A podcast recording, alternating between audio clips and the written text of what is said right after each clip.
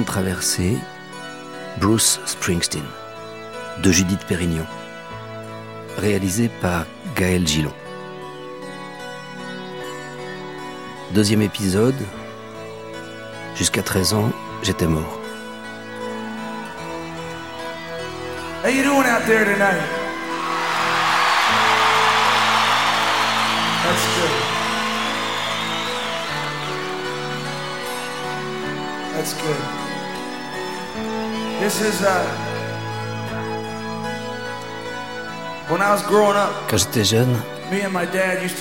All the time mon père et moi, over almost anything. on s'embrouillait tout le temps sur presque tout.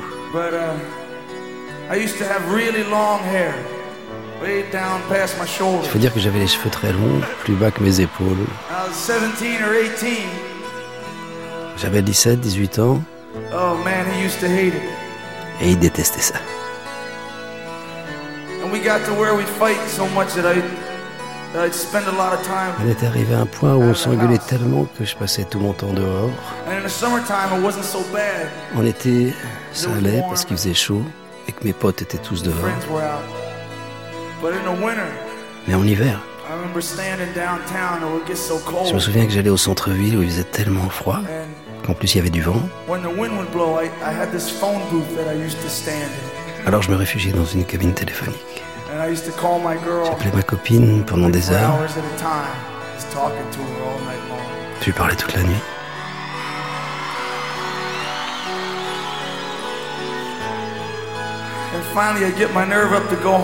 Et quand finalement j'avais le courage de rentrer, j'arrivais dans l'allée. And I'd stand there in the driveway, and he'd be waiting for me in the kitchen. et Je voyais qu'il m'attendait assis dans la cuisine. And I'd tuck my hair down on my collar, Alors je rentrais mes cheveux dans mon col, and I'd walk in, j'ouvrais. and he'd call me back to sit down with Et him. là il m'appelait pour que je vienne m'asseoir près de lui. And the first thing he'd always ask me was, Et what la première chose qu'il me demandait toujours était si je savais ce que j'allais faire de ma vie. And the worst part about it was I could never explain it to him. Et le pire, c'est que j'ai jamais su quoi lui répondre. Je me souviens qu'un jour j'ai vu un accident de moto. J'étais au lit. Il en a profité pour faire venir un coiffeur qui m'a coupé les cheveux. Je me souviens lui avoir dit que je le détestais et que j'oublierai jamais ça. Il me disait toujours. J'ai hâte que tu partes à l'armée. Quand tu iras, ça fera de toi un homme. On te coupera toute cette tignasse et tu deviendras enfin un homme. And this was in, I guess, 68. Je crois que c'était en 68 quand plein de gars du quartier partaient au Vietnam. Je me souviens encore du batteur de mon tout premier groupe. Était the venu à la maison dans son uniforme de marine uniform qui m'avait dit qu'il partait, mais qu'il ne savait pas où.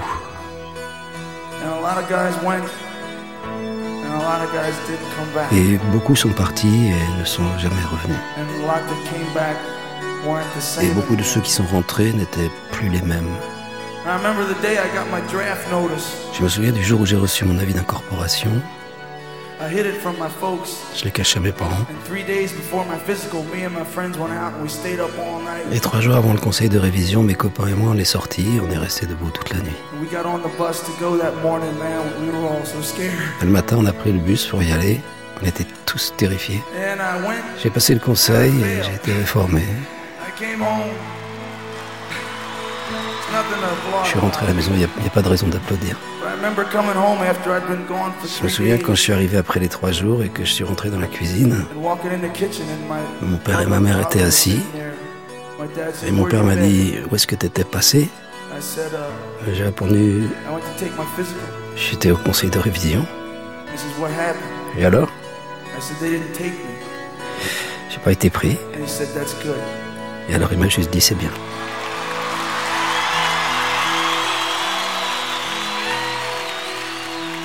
Cette chanson de River, c'est l'histoire d'une jeune fille qui tombe enceinte trop jeune, d'un mariage qu'on se dépêche de célébrer, du jeune loupard bientôt père qui embauche à l'usine, d'une jeunesse amputée, d'une vie pas choisie que l'effondrement industriel va rendre plus incertaine encore.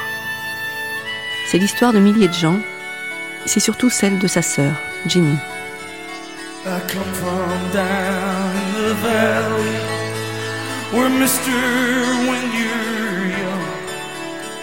They bring you up to do just like your daddy done. Me and Mary, we met in high school when she was just 17. We'd ride out of that valley down to where the fields were green. We'd go que la chanson raconte, c'est l'effondrement de l'industrie du bâtiment à la fin des années 70 dans le New Jersey. La récession et la période de vache maigre que ma sœur Virginia et sa famille avaient vécu, toute cette période où j'avais vu mon beau-frère perdre son boulot bien payé et trimer pour survivre sans se plaindre. Quand ma sœur a entendu The River pour la première fois, elle est venue en coulisses, m'a serré dans ses bras et m'a dit C'est ma vie. Ça reste à ce jour la plus belle critique qu'on en ait faite.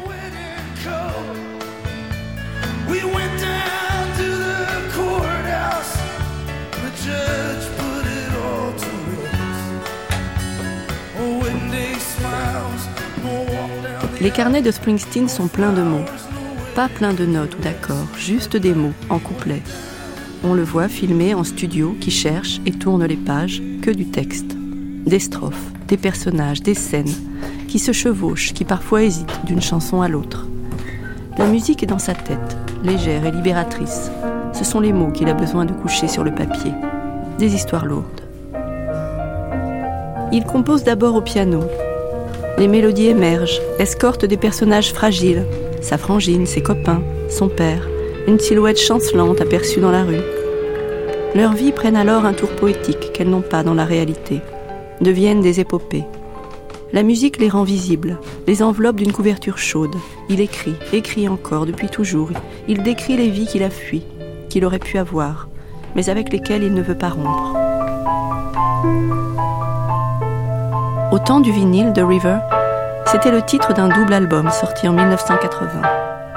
La chanson du même nom était la dernière de la phase B du premier disque. J'aimais l'enchaîner avec Point Blank, les jours où la mélancolie se cherchait une mélodie pour l'accompagner. Mais Point Blank, c'était la première chanson de la face A du deuxième disque, et c'était chaque fois un crève-cœur de rouvrir les yeux, se lever, soulever le manche, changer de disque, interrompre l'émotion, pour écouter cette histoire d'une jeune fille égarée et condamnée. Et fermer les yeux à nouveau. Il a tant raconté les paysages et les gens autour de lui qu'en 2012, un chroniqueur du New York Times, lassé d'entendre qu'il n'avait rien vu de Springsteen tant qu'il n'avait pas vécu l'un de ses concerts en Europe, fit le voyage à Madrid et Paris.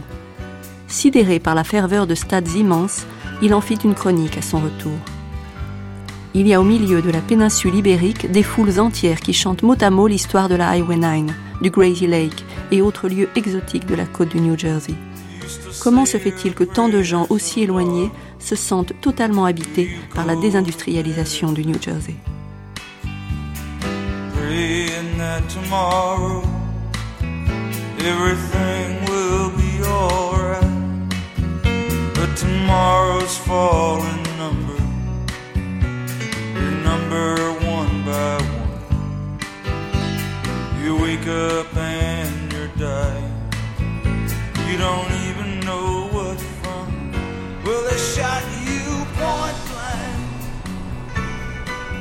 C'est qu'il y a un nœud en lui, qu'il défait chaque fois qu'il monte sur scène.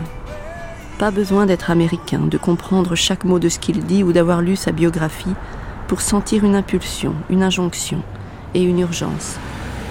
C'est la rencontre de deux forces qui n'ont ni frontières ni langue. Le rêve des hommes et la charge hédoniste d'un concert de rock. Et ces questions finissent par ressembler aux nôtres, comme celle-là qu'une seule vie ne suffit pas à résoudre.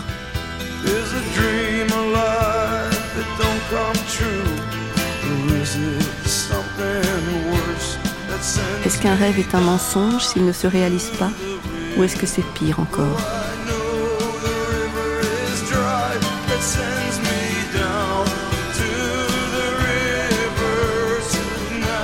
Pire encore, ça veut dire quoi?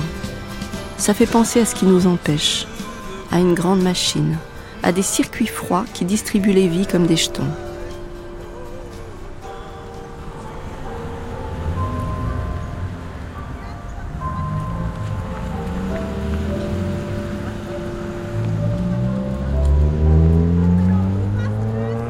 Sa vie à lui commence à l'ombre d'un clocher.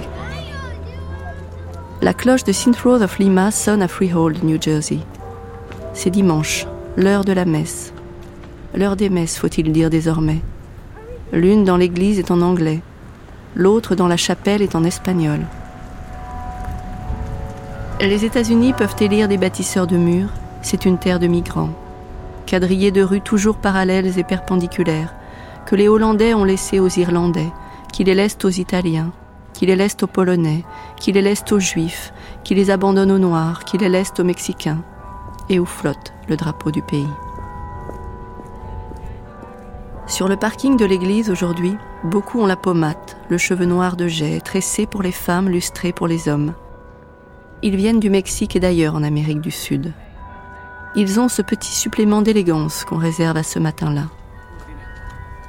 Sous le parking, c'est-à-dire il y a longtemps, gît une petite maison ouvrière qui se délabrait à l'ombre du clocher et d'un hêtre immense au fond du jardin. C'était ici la maison des grands-parents paternels, Alice et Fred Springsteen. Ici que tout a commencé, qu'il a grandi jusqu'à l'âge de 7 ans. D'ici que le monde s'est révélé à lui. Ici son gouffre et son sanctuaire. Lorsqu'il pleut, L'humidité enveloppe notre ville d'une odeur de marc de café qui provient de l'usine Nescafé à la lisière Est. Je n'aime pas le café, mais j'apprécie cette odeur. Elle est réconfortante. Elle réunit les habitants faisant partager à tous une même expérience sensorielle.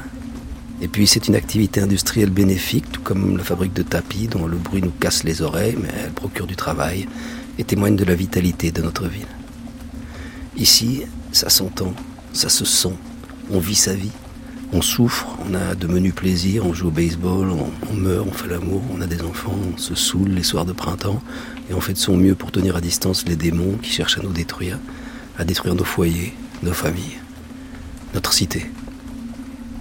On habite tous à l'ombre d'un clocher, là où tout se joue, tous tortueusement bénis dans la miséricorde de Dieu, dans cette ville électrique, stupéfiante, qui génère des émeutes raciales et déteste les excentriques, cette ville qui vous secoue l'âme, vous fait l'amour et fout la trouille, cette ville qui vous brise le cœur, Freehold, New Jersey. Et maintenant, que la messe commence. Les portes de l'église et de la chapelle se sont refermées. À l'intérieur, les fidèles s'élancent en anglais et en espagnol vers d'obscures voies célestes. Dehors, on peut creuser le passé. À gauche, l'école catholique du même nom que l'église. La grande croix métallique au-dessus de la porte d'entrée ressemble à une règle prête à s'abattre sur les doigts d'un enfant. Elle s'est abattue plus d'une fois sur le petit Springsteen des années 50, puni, frappé, humilié. Il en garda un sale goût, mais constate avec le temps et en écrivant qu'il a trempé trop longtemps dans le bain catholique pour que ça n'ait pas d'éteint sur son imaginaire. Derrière, qui longe l'église Maclean Street. C'est ici qu'au printemps 1927, Virginie Springsteen roulait sur son tricycle au coin de la rue. Elle ne vit pas venir le camion, qui ne la vit pas non plus, et la tua. Elle avait cinq ans. Alice, sa mère, se mit au lit pendant deux ans, oubliant le petit frère, Doug, futur père de Bruce, qu'elle laissa à d'autres. Ainsi commence l'histoire d'un long chagrin qui ruisselle sur trois générations, d'après le biographe Peter Ames Carlin, auteur du livre Bruce. La mort de sa tante, quand elle n'était encore qu'une petite fille de 5 ans, euh, le père de Bruce était son frère cadet, a profondément marqué sa famille. Elle a anéanti ses grands-parents et modifié beaucoup le cours de la vie de son père.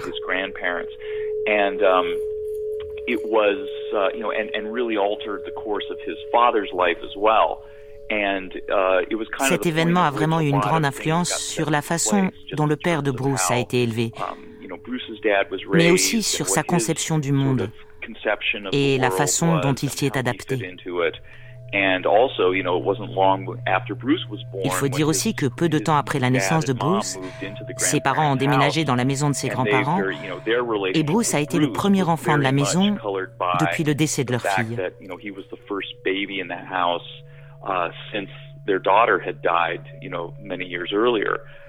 Tout cela a rendu leur relation avec Bruce particulièrement intense et a aussi beaucoup influencé le cours de sa vie, dans un sens aussi bien positif que négatif. Um, C'est donc l'événement majeur qui semble être à la source de toute chose, aussi bien sur le plan de la vie privée que de la vie professionnelle. Le moment clé où les choses ont pris un tournant essentiel, d'abord pour la famille Springsteen, et ensuite pour le bébé qui allait naître 25 ou 30 ans plus tard.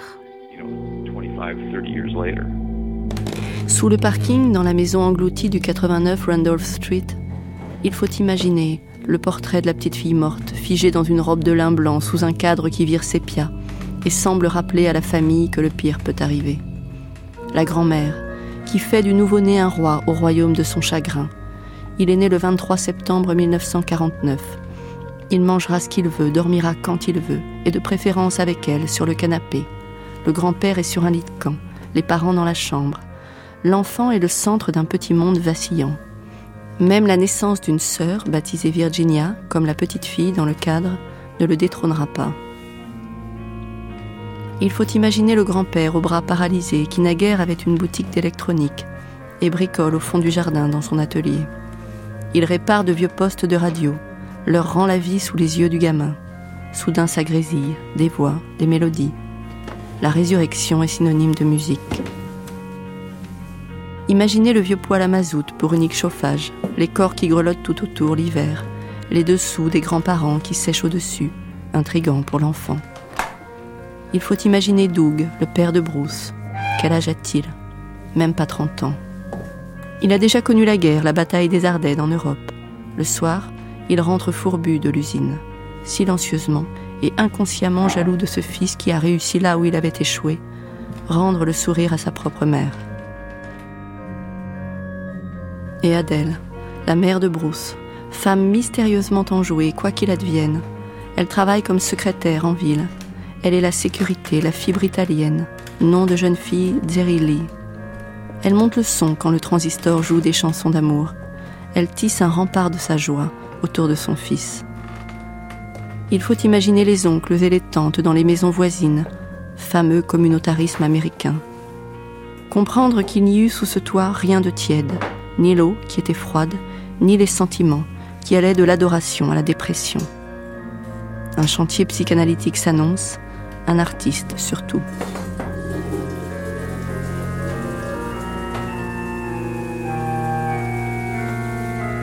Le pouvoir atrocement hypnotique de cette baraque, de ses habitants, ne me quitterait jamais.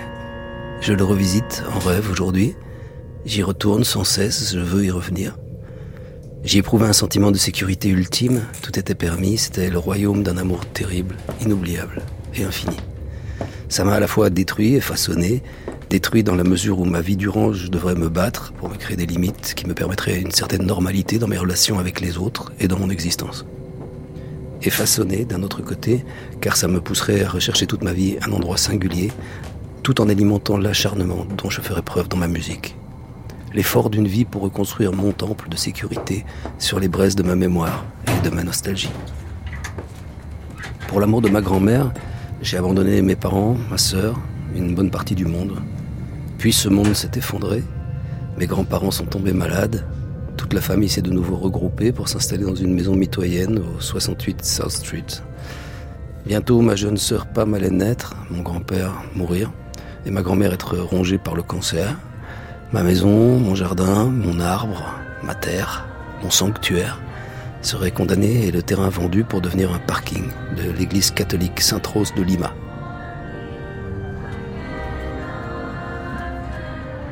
Les messes se terminent.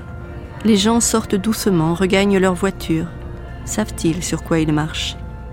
Michael McCanna, le diacre, encore dans son aube, connaît l'histoire par cœur. Uh, Ses parents ont déménagé deux ou trois fois. L'une de leurs maisons était effectivement à la place de ce parking. Il y avait un grand arbre ici, qui a été abattu il y a deux ou trois ans, un être que les gens d'ici appelaient d'ailleurs le Springsteen. C'était une petite maison. Ici, les parcelles de terrain ne font pas plus de 7 ou 8 mètres de côté, à peine. C'est maintenant devenu un parking, mais on n'a pas oublié. Sa famille était très catholique. Sa tante Dora est morte il y a 2-3 ans ses obsèques ont eu lieu ici. C'était une femme extraordinaire, j'ai eu l'occasion de la rencontrer. Bruce a toujours été très généreux pour cette ville et pour la communauté hispanique. Je me souviens que dans les années 90, il a donné un de ses premiers concerts dans le gymnase au profit de la communauté hispanique locale. Je sais aussi qu'il a fait don d'une voiture de pompier à la caserne. Il est donc très généreux. Il n'habite pas très loin, à Colt qui est une communauté beaucoup plus riche. Quand il a eu beaucoup d'argent, il s'est installé là-bas, mais il est très respecté ici.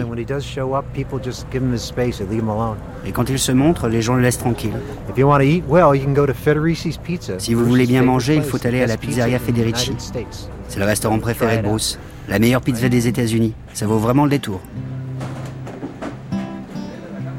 Bruce Springsteen était effectivement chez Federici une semaine plus tôt. Le patron, Michael Federici, nous l'a confirmé. Il y a une semaine exactement, il est venu manger une petite pizza au poivron et boire une bière. J'étais content de le um, voir. Ça faisait longtemps qu'on l'avait pas vu. Avec la sortie de son bouquin, il avait été très occupé. Il venait déjà il y a très longtemps, quand il était encore un jeune homme. Um, et il raconte même dans un de ses livres que quand il a touché son tout premier salaire, il a emmené ses musiciens manger une pizza chez Federici et partager l'argent avec eux. Ça m'a bien plu d'apprendre ça. Il ne vit pas loin, ne peut vivre loin. Et même s'il n'a pas envie d'une pizza, il vient, juste comme ça. Il prend sa voiture, descend Main Street, roule doucement comme dans une énième ronde de ses souvenirs. Il vient parfois seul, parfois pas. Le chanteur américain Elliot Murphy, depuis longtemps exilé à Paris, se souvient de la balade qu'ils firent ensemble. Une fois, je suis avec Bruce et euh, c'est l'époque de Born in the USA. Et comme il est très musculé, et, chaque jour, il fait quelque chose pour uh, fitness. Et j'arrive uh, chez lui à Romson. Il dit Elliot, aujourd'hui, on prend le vélo et ça roule. Il me donne le vélo italien racing et uh, je roule avec Bruce entre Romson et Freehold pour, pour regarder son maison de naissance là-bas. C'était vraiment une modeste maison. Mais c'est euh, les deux familles qui habitent dans le même, c'est juste à côté une euh, église catholique. Euh. Saint Rose. Oui, oui, Saint Rose. Mais la chose le plus, plus drôle après ça, Bruce, il dit, tu veux voir ma high school? You want to see my high school? Je dis, yeah, d'accord. On prend le vélo dans le lycée. Et c'était dans la fin de l'après-midi, donc c'est tous les étudiants n'étaient pas là parce que c'est fini à 15 h Moi, c'était comme 16h, 16h30. Et j'entrais dans la school avec Bruce et il commence à jouer. Ça, c'est la, classe d'histoire, ça, c'est ça. Et il y a le concierge, le janitor. Il regarde moi et dit Hey, get out of here, what are you doing oh, Sur son vélo, dans les rues de son enfance avec Elliot, Bruce se mit subitement à parler d'Elvis Presley. Il s'interrogea à voix haute. Tu ne crois pas que si Elvis avait lui-même écrit ses chansons, il s'en serait mieux tiré? Il parlait pour lui. Est-ce qu'on s'allège en écrivant ou est-ce qu'on creuse et infecte ses plaies? Bruce opte pour l'allègement.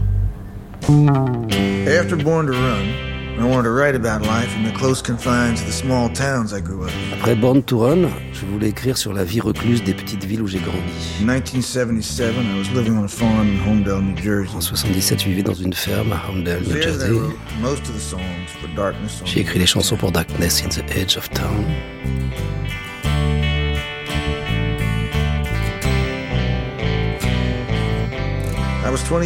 J'avais 27 ans. et j'étais un produit des top 40 de la radio.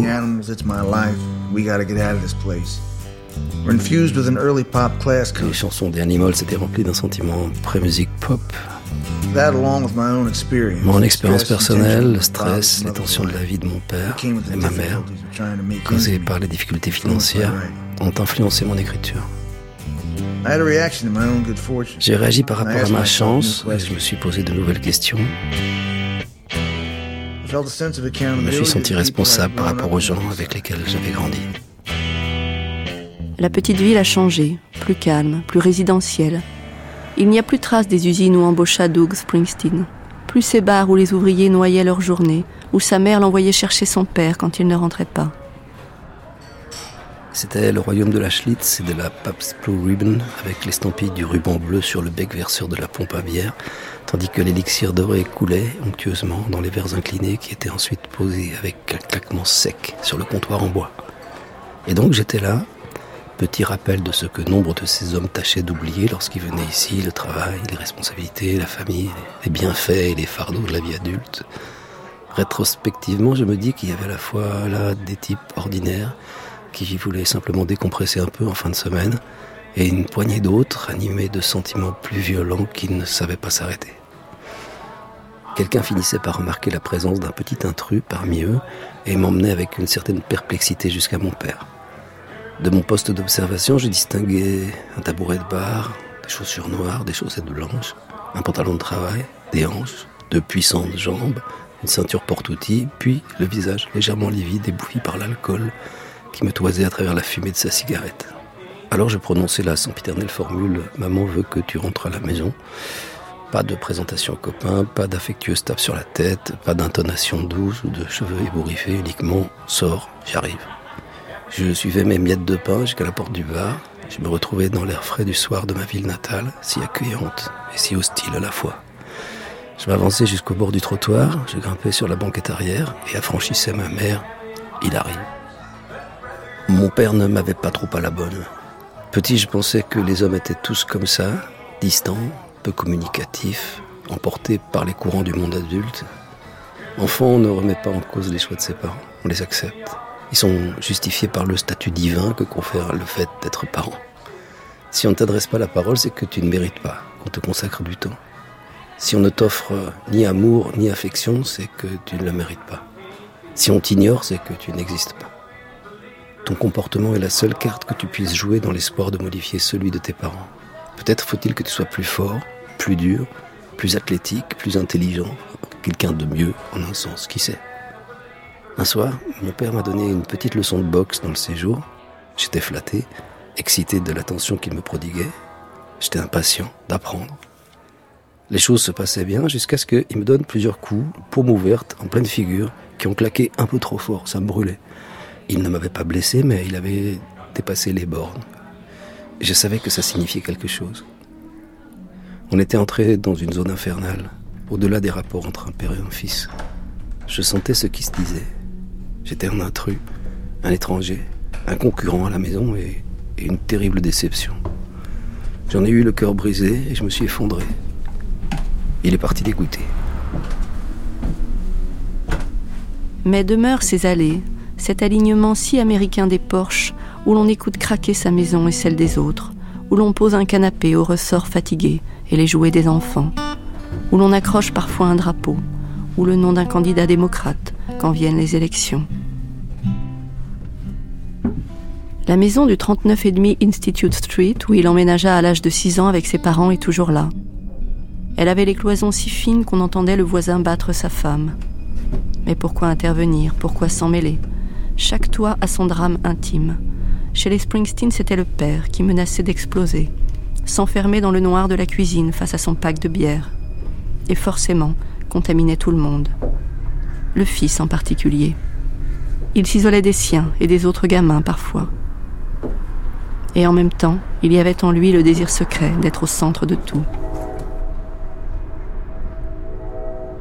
La maison du 68 South Street est là aussi. C'est là qu'il découvrit l'eau chaude à domicile, tira sur ses cheveux pour ressembler à un Beatles, brûla ses doigts sur les cordes rudimentaires d'une guitare, tandis que son père lui hurlait d'arrêter de jouer. Là, qu'adolescent, il écoutait depuis sa chambre contiguë à la salle de bain le bruit et les gestes rassurants de sa mère qui se préparait chaque matin pour aller travailler. Il vérifiait la présence de son allié.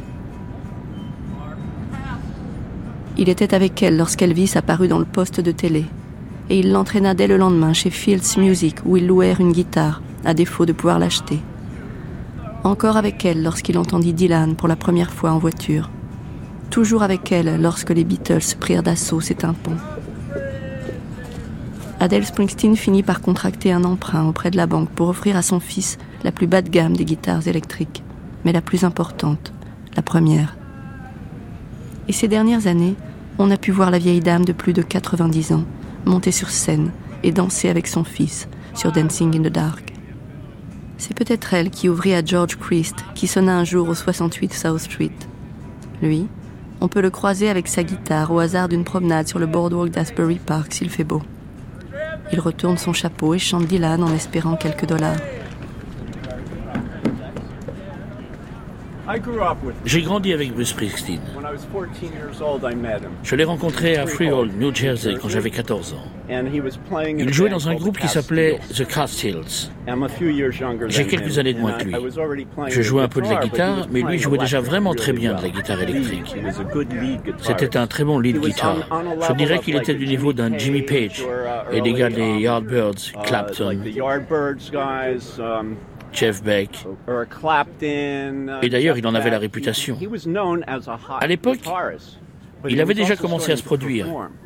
Il jouait dans une caserne de pompiers, dans un endroit appelé Freewood Acres. Je suis allé le voir jouer, et après je lui ai demandé s'il accepterait de me donner des cours de guitare. J'étais super excité. Il jouait tellement bien. Ça, par exemple.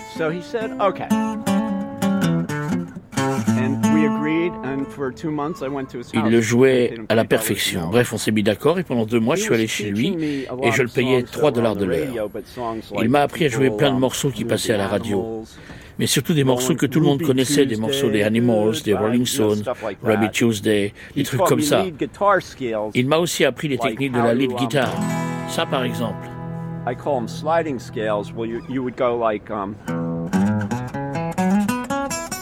Ah, il montait très vite. Et aussi du blues. J'apprenais déjà pas mal de choses en écoutant Eric Clapton et d'autres. Mais c'est lui qui m'a appris, par exemple, à tirer les notes.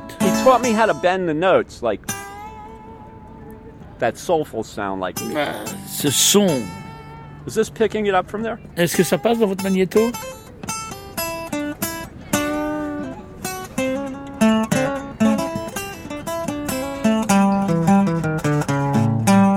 C'était donc un bon prof.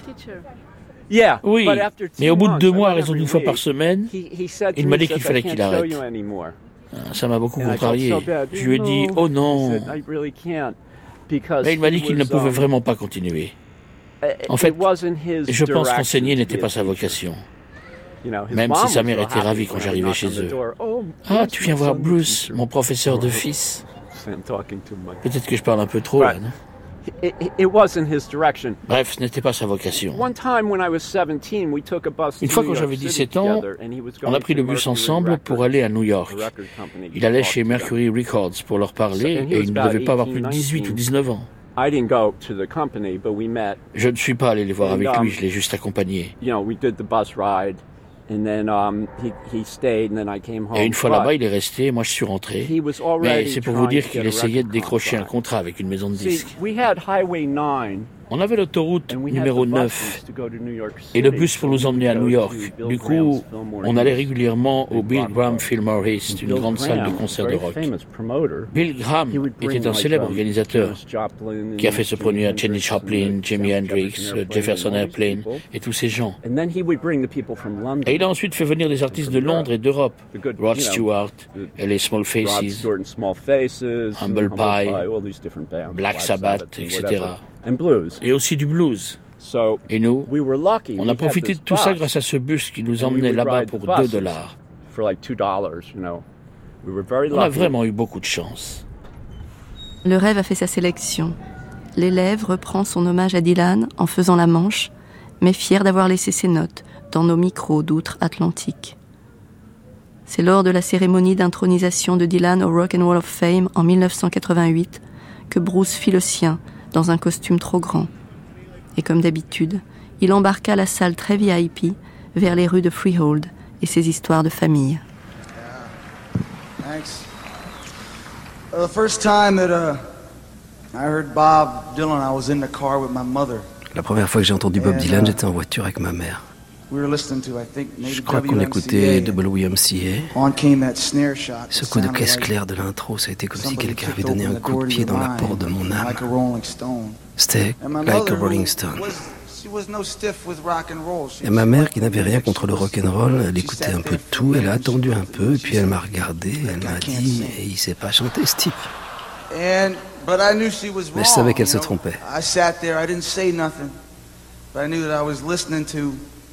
Je suis resté sans rien dire, mais je savais que je venais d'entendre la voix la plus solide que j'avais jamais entendue. Elle était claire, elle semblait à la fois juvénile et adulte. J'ai foncé acheter le disque, mais quand je suis rentré et que j'ai mis le 45 tours, je me suis dit qu'il devait y avoir un problème de fabrication parce que j'étais en train d'écouter Lenny Welch. En fait, c'était la pochette qui n'était pas la bonne. Alors je suis allé en prendre un autre chez le disquaire. Après l'avoir écouté, j'y suis à nouveau retourné. Et cette fois-ci, j'ai acheté Highway 61 et j'ai plus écouté que ça pendant des semaines. Avec sur la couverture Bob en veste de satin bleu et en chemise avec une moto triomphe. Bizarrement, quand j'étais gosse, la voix de Bob me donnait des frissons et me faisait même un peu peur. Il me faisait me sentir d'une innocence irresponsable. Et c'est toujours le cas. Mais elle remettait en cause l'attachement au bien de ce monde qu'un gamin de 15 ans d'une école du New Jersey pouvait avoir en lui à l'époque.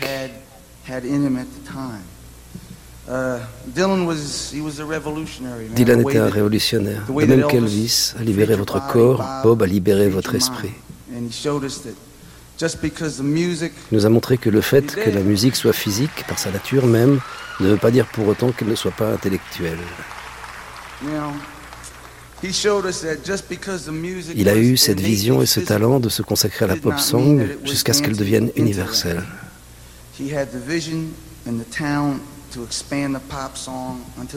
Il a inventé une nouvelle façon de, de, la chanter. Il a fait voler en éclats les limites de ce qu'un interprète pouvait accomplir. Et il a changé le visage du rock and roll pour toujours.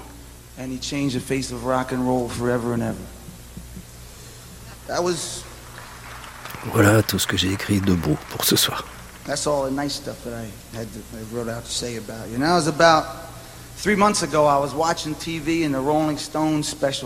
y a trois mois, je regardais un spécial Rolling Stone à la télévision. Bob est apparu. Il avait l'air d'une humeur assez revêche. Il gémissait, il râlait, en disant que ses admirateurs ne le connaissaient pas, que personne ne le connaissait vraiment, et que quand on le reconnaissait uh, dans la rue, on s'adressait à lui comme s'il était un bon vieux pote.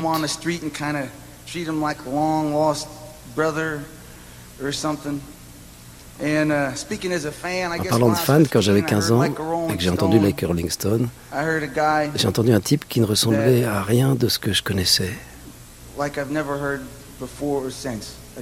Un type qui avait le cran de s'en prendre au monde entier. et qui m'a fait ressentir qu'il fallait que j'en fasse autant. Peut-être que certaines personnes, en entendant cette voix, ont ressenti qu'il allait faire tout le boulot pour eux. Mais comme on l'apprend en vieillissant, personne ne peut faire le boulot à sa place. Et je suis donc ici ce soir pour te dire merci, pour te dire que sans toi, je ne serais pas ici.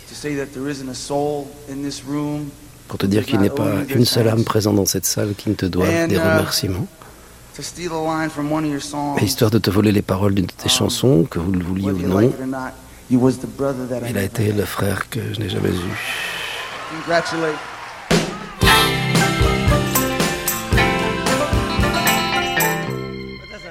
How does we do it? One, two, three. Hold.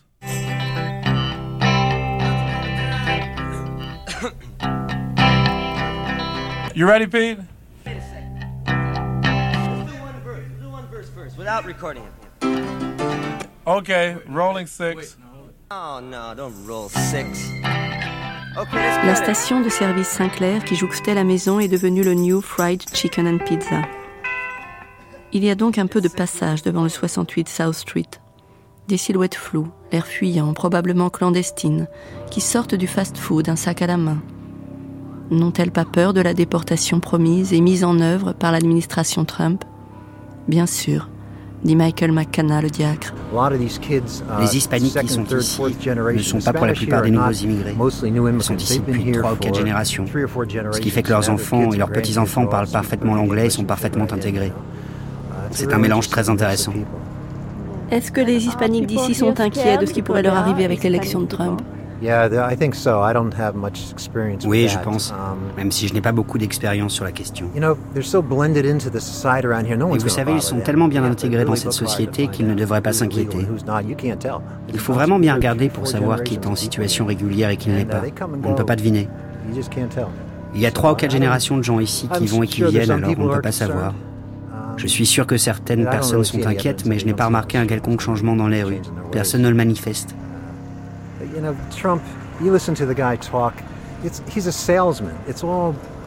Vous savez, Trump, quand on entend parler ce type, on se rend compte qu'il n'est rien de plus qu'un commerçant.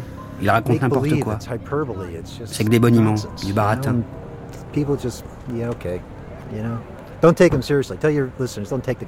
Malheureusement, il y a des gens pour gober. Il ne faut pas prendre ce type au sérieux.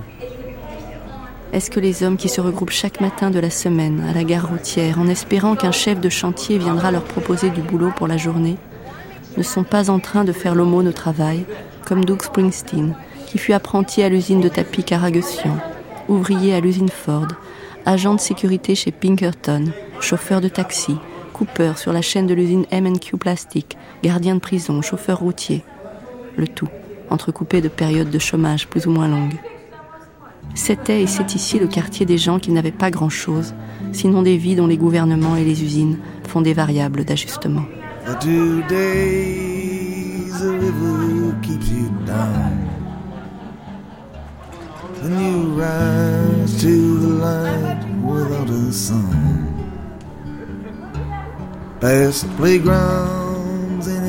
Mais pourquoi tirer un fil? Quel fil tirer entre un jeune blanc-bec des 60s et des gars venus des régions d'Oaxaca et Puebla parlant à peine l'anglais? Quel fil tirer entre un pauvre et un riche? Où est la place d'un homme riche? écrit Springsteen comme en écho à sa vie natale dans son autobiographie. Il a chanté La Frontière, donné un concert dans le gymnase de son ancienne école en faveur de la communauté hispanique de sa ville d'enfance, comme le rappelait le diacre en sortant de la messe. Oui, dans ce gymnase qui est juste là. Les murs que vous voyez étaient au fond de la salle. Ces petits annexes du bâtiment ont servi de loge. Bruce, on a utilisé une de l'autre côté comme vestiaire. Il n'y a pas d'électricité dans ce bâtiment. Du coup, ils ont dû installer un énorme groupe électrogène. C'était amusant. C'était vers 1995 pendant la tournée Ghost of Tom Joad, qui était un peu à part.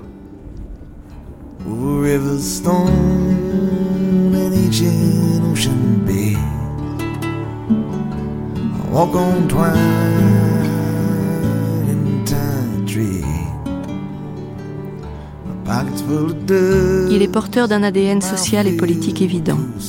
Le clocher de Synth Road of Lima, le chagrin dévorant d'une grand-mère, la dépression d'un père ont jeté sur lui une ombre gigantesque et définitive. Springsteen, c'est une bête de scène attachée quelque part sous un parking de Freehold. La longe a l'air longue, le laisse partir loin, par-delà les océans, enflammer les stades, mais vient toujours un moment où il lui faut revenir. Son grand sujet, son grand succès fut la fuite, Born to Run. Mais il a rapidement compris, une fois célèbre, que le grand voyage, qui est aussi le plus compliqué des voyages, est intérieur. Regarder les autres, c'est regarder son père. Intégrer leur souffrance, c'est intégrer celle de son père. C'est comprendre que la colère n'était finalement pas dirigée contre lui. Et c'est pardonner, oublier les cris, ces soirs où ils en vinrent aux. Son époque ouvrait de toute façon un abîme. Les Sixties, c'était les enfants contre leurs parents, les noirs contre les blancs, les faucons contre les pacifistes. Le siècle était à sa mi-temps, il s'accélérait, il était tranchant, sanglant même, puisqu'on assassinait Martin Luther King, Malcolm X et les frères Kennedy. Et finalement, les pères laisseront une trace profonde dans la tête de leurs fils, comme une discussion inachevée, voire une plaie jamais cicatrisée. Vinny Lopez, l'ami et le batteur des débuts, a parfois un fantôme avec lui quand il marche le long de l'océan à Asbury Park. Quand mon père était encore vivant, il vivait dans ce grand bâtiment là-bas, celui dont vous ne voyez que le sommet. Il était en chaise roulante. Et il s'installait toujours dans ce coin là-bas quand il y avait trop de vent sur la promenade. Mais comme la promenade est au soleil, il préférait nettement se mettre là-bas. Et il était comme le maire. Tout le monde venait le voir. Moi-même, je venais le voir et en général, il était là. Je m'arrêtais à cet endroit, là-bas près du Paramount. Et si je ne le voyais pas, je descendais, j'allais voir s'il était sur la promenade. Souvent, un flic s'arrêtait et me disait Salut Vince, il est sur Main Street, je viens de le croiser. Tout le monde veillait sur lui. Même Bruce. Bruce le faisait venir à toutes les répétitions ouvertes au public. Je vais vous raconter une petite histoire. Un jour, Bruce était un peu mal fichu, alors il avait écourté la répétition. Moi et mon père, on était à l'intérieur, juste devant la scène. Uh, et un des types qui à l'époque dirigeait la reconstruction d'Asbury Park, un des pontes, s'est approché de mon père, qui était en chaise roulante, et un peu comme ce qui s'était produit avec Clarence et moi, il lui a dit Vous ne pouvez pas rester là. Je me suis retourné vers lui et je lui ai dit Et pourquoi ça? Il est interdit de rester ici pendant les répétitions. Alors moi, il reste là.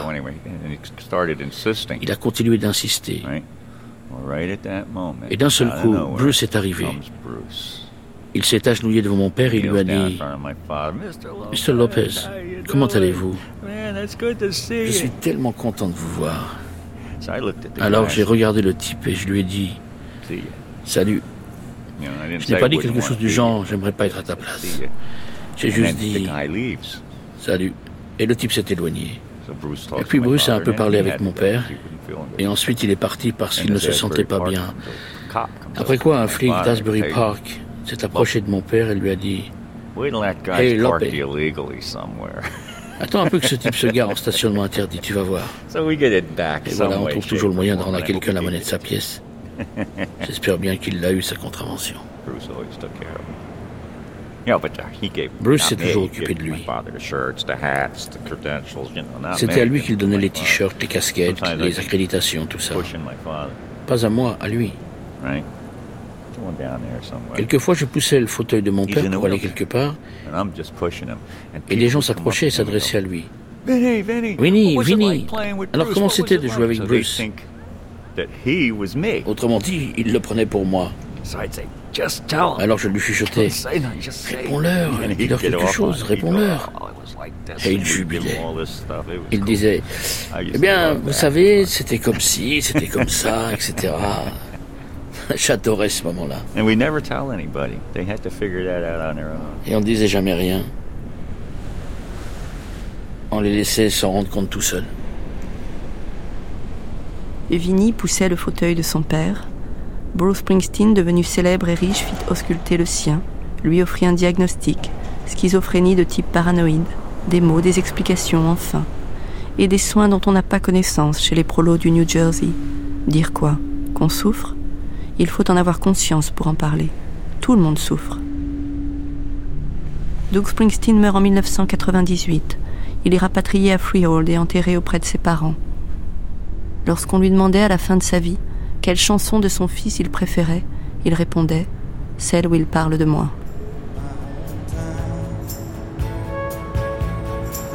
Il est une chanson où un père parle à son fils, My Hometown. Mais comme Bruce aurait voulu que le sien lui parle, It's your hometown, c'est ta ville, c'est là d'où tu viens. Qui lui explique pourquoi les magasins ferment et enduisent leurs vitrines d'un blanc opaque. vacant store. Seems like there ain't nobody wants to come down here no more. On dirait que plus personne n'a envie de venir ici.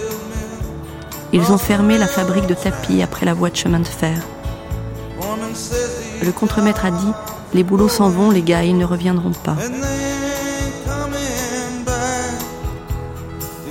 La grande usine de tapis Caragossian a annoncé sa fermeture la semaine qui précède Thanksgiving de l'année 1960. Elle était là depuis 1904, était devenue l'une des quatre plus grosses manufactures du pays. Elle avait entièrement habillé le sol du Radio City Hall à New York, tapissé des grands hôtels, des trains de luxe, des grands magasins, et aussi les modestes petites maisons de ses ouvriers qui récupéraient les chutes. 1800 personnes y travaillaient en 1940. Les villes alentours, les quartiers, les écoles, tout tenaient par cette grande usine. Il n'était plus que 400 lorsqu'elle ferma, comme toujours, pour cause de concurrence. Et où s'en alla-t-elle Au sud du pays, en Géorgie, où la bonne vieille tradition esclavagiste ne connaissait pas de syndicats, pas de revendications salariales. La spirale de la délocalisation était enclenchée. La classe ouvrière américaine commençait son déclin sous les yeux de ses enfants. La ville changeait, même vue de l'inamovible pizzeria. C'était une très grosse usine une fabrique de tapis. Elle employait énormément de gens dans toute cette région. Um, quand elle a fermé, je ne me souviens plus exactement quand, ça devait être vers la fin des années 50 ou au début des années 60, la ville a cessé d'être une ville ouvrière à cause de ça. Um, Mais uh, Freehold était aussi une collectivité rurale assez importante, ce qui n'est bien sûr plus le cas maintenant. Aujourd'hui, la plus grande partie de l'agriculture s'est déplacée du centre vers le sud du New Jersey.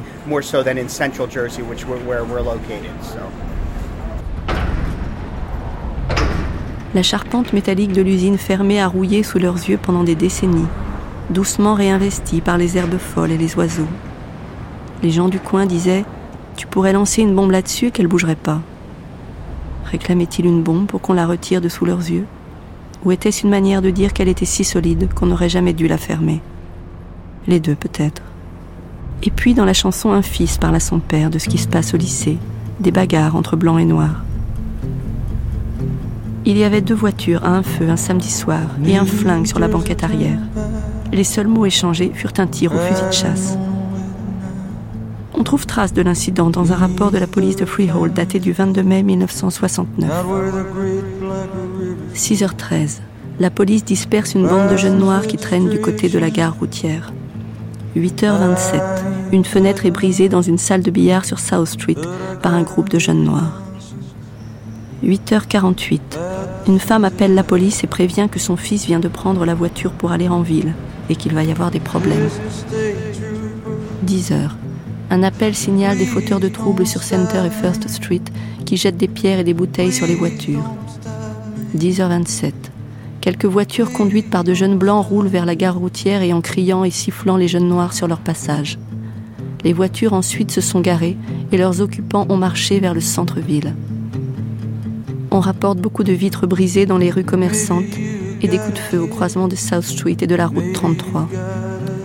Une voiture de jeunes blancs a percuté une voiture de jeunes noirs et des coups de feu sont tirés en direction des sièges arrière de la voiture des jeunes noirs. Les victimes, Dean Lewis, 16 ans, habitant 8 Monmouth Avenue, blessé au visage et à l'œil droit, et Leroy Kinsey Jr., 19 ans, habitant Factory Street, blessé au cou, ont été transportés au centre médical à Neptune. À 11 h le maire John Dawes a décrété le couvre-feu jusqu'à 6 h le lendemain matin et déclaré l'état d'urgence. Après minuit, le calme est revenu. Les tensions interraciales à Freehold ont fini par exploser et dégénérer en violence. À un moment donné, si tu entrais dans les WC qui n'étaient pas pour toi, c'était extinction des feux et une dérouillée. Je suis entré un après-midi dans les toilettes du rez-de-chaussée. Je me suis avancé jusqu'aux urinoirs à côté d'un copain black et j'ai commencé à parler.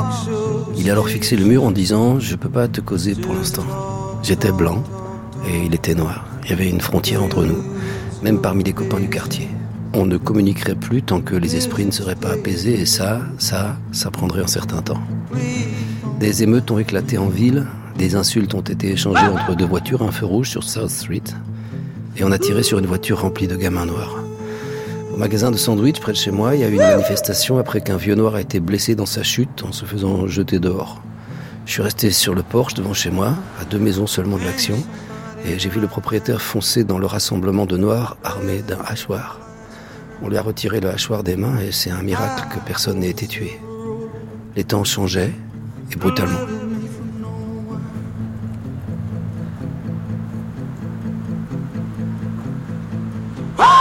Bruce Springsteen est le produit de cette Amérique passionnante quand elle devient conflictuelle, quand elle sort de ses certitudes et refuse de pourrir sur pied, sur ses racines trempées dans le sang des Indiens et des esclaves.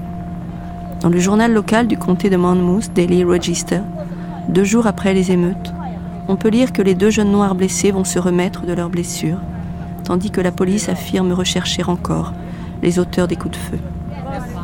Autour de l'article, d'autres nouvelles la photo d'un homme qui vient d'être condamné à trois mois de prison pour incitation à la contraception. En bas de la page, le Vietnam. Après dix jours de combat, les troupes américaines viennent de conquérir une montagne près de la frontière du Laos. Bilan 39 morts et 228 blessés côté américain. 353 morts côté Viet Cong. On apprend aussi que l'équipage d'Apollo 10 n'est plus très loin de son périlleux rendez-vous avec la Lune. Qu'il va bientôt survoler sa face cachée et sera en orbite à 3h35 heure américaine. Cette mission prépare la suivante, celle de Neil Armstrong et son grand pas pour l'humanité. Elle eut lieu quelques mois plus tard, le 20 juillet 1969. Ce soir-là, Bruce et son groupe, encore appelé Child, jouent au Pandemonium, un bar d'Asbury, où se mélangent des routiers, des étudiants, des touristes, des surfeurs et des piliers de bar le patron a allumé la petite télé noir et blanc pour ne rien rater de l'alunissage. Forcément, au moment où Apollo 11 se pose, tout le monde a les yeux rivés vers l'écran et pas vers le groupe qui joue. Alors Vinny hurle dans son micro Si quelqu'un n'éteint pas cette putain de télé, je me charge de la latter. Le patron fait le tour de son bar et vient lui dire de fermer sa gueule. Le point de Vinny par illico. Ça finit en bagarre générale et le groupe définitivement interdit de jouer au pandémonium eux aussi se cherchaient une autre planète.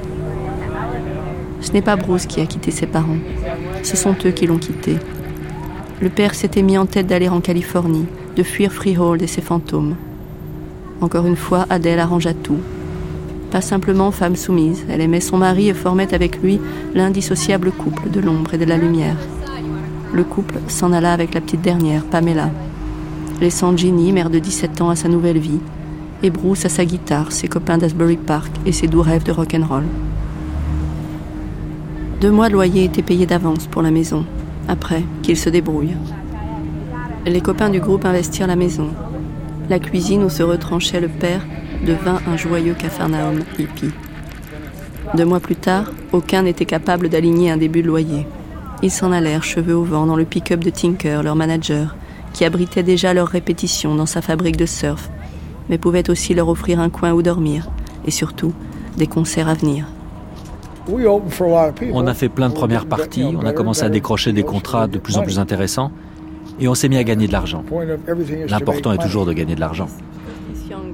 Eux n'avaient pas d'argent. Aucun d'entre eux n'avait d'argent. J'étais le seul qui avait un peu de trésorerie. Mais mon business de surf commençait à battre de l'aile, et c'est pour ça que j'ai déménagé ici en 71 ou en 72. Et c'est devenu un studio de répétition, toute l'arrière-boutique. Ces deux autres enceintes étaient là-haut. Et j'avais aussi du matériel d'enregistrement. Il y a toujours une table de mixage là-haut, complètement obsolète.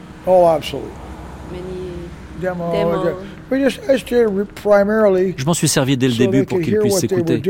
Quand on écrit une chanson et qu'on la joue avec un groupe, on a besoin d'entendre ce que ça donne.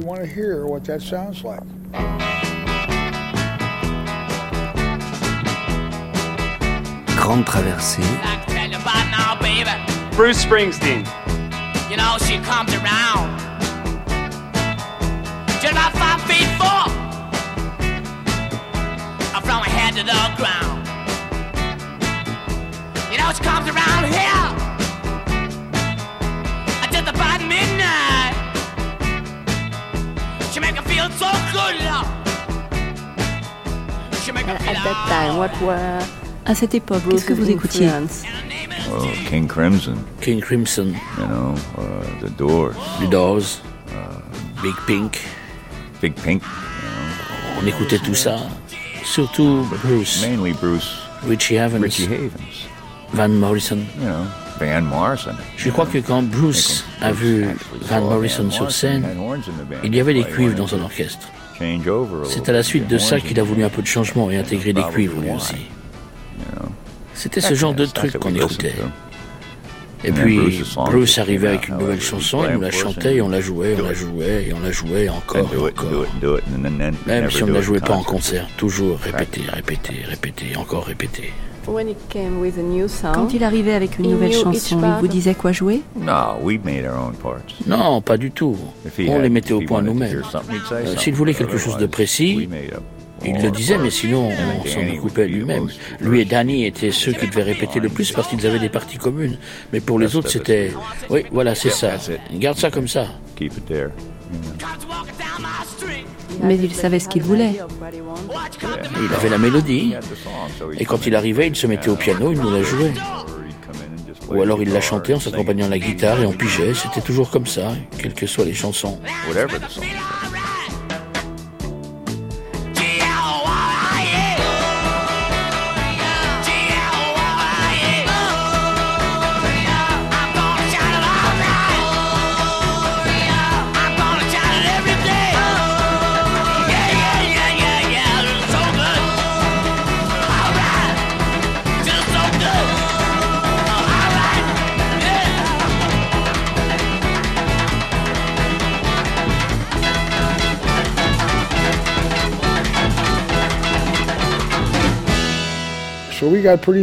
On a commencé à être un peu connu.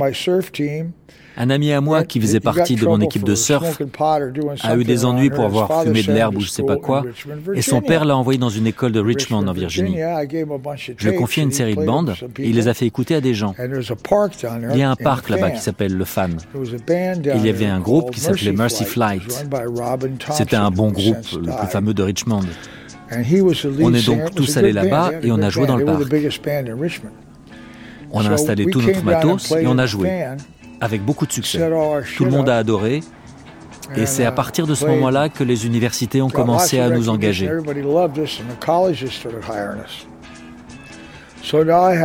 J'ai alors obtenu ce que je voulais, c'est-à-dire avoir deux publics. Parce qu'on ne peut pas jouer tout le temps dans le même coin.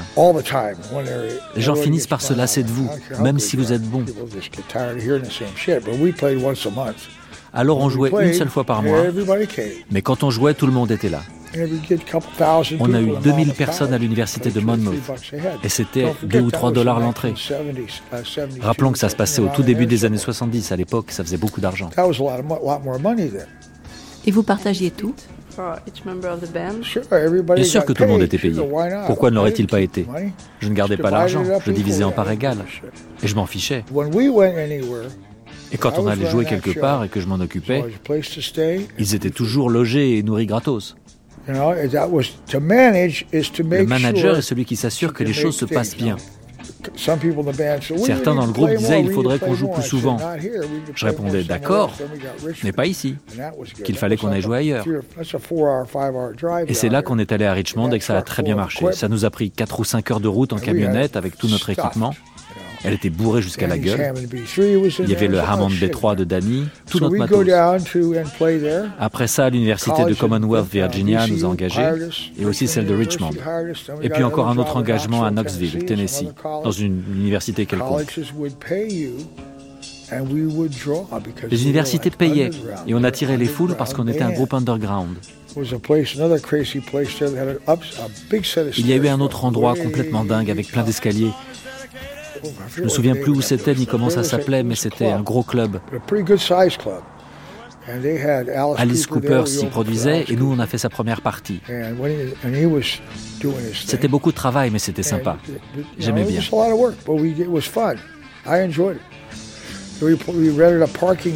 On a aussi loué tout le dernier étage d'un parking sur Marshall Street à Richmond. L'immeuble faisait quelque chose comme 14 niveaux. Ça a été un super concert. On nous entendait à des centaines de mètres de là parce que c'était en hauteur. Le son se propageait dans tout le quartier. Dans la rue, les gens sont arrivés en se demandant où on était. On a dû mettre un panneau et on a complètement rempli ce parking. À Richmond, une nuit, La police, arme au poing, tambourine à la porte de Vigny. Il est arrêté. Un de ses colocs avait 3 kilos de marijuana dans sa chambre. L'affaire peut mal tourner. Il lui faut un bon avocat et ils n'ont pas un sou. Alors, comme on fait aujourd'hui des concerts pour la chimio d'un copain, ils font un concert pour payer les frais d'avocat du batteur mis en prison.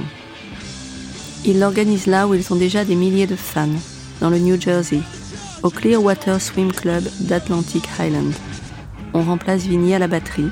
La police n'est pas loin, prête à intervenir en tenue anti-émeute. Ça sent la marijuana à plein nez sur la pelouse. Springsteen est en grande forme, en sueur. Il dépasse l'horaire imposé. Il déborde, hurle son couplet dans le micro.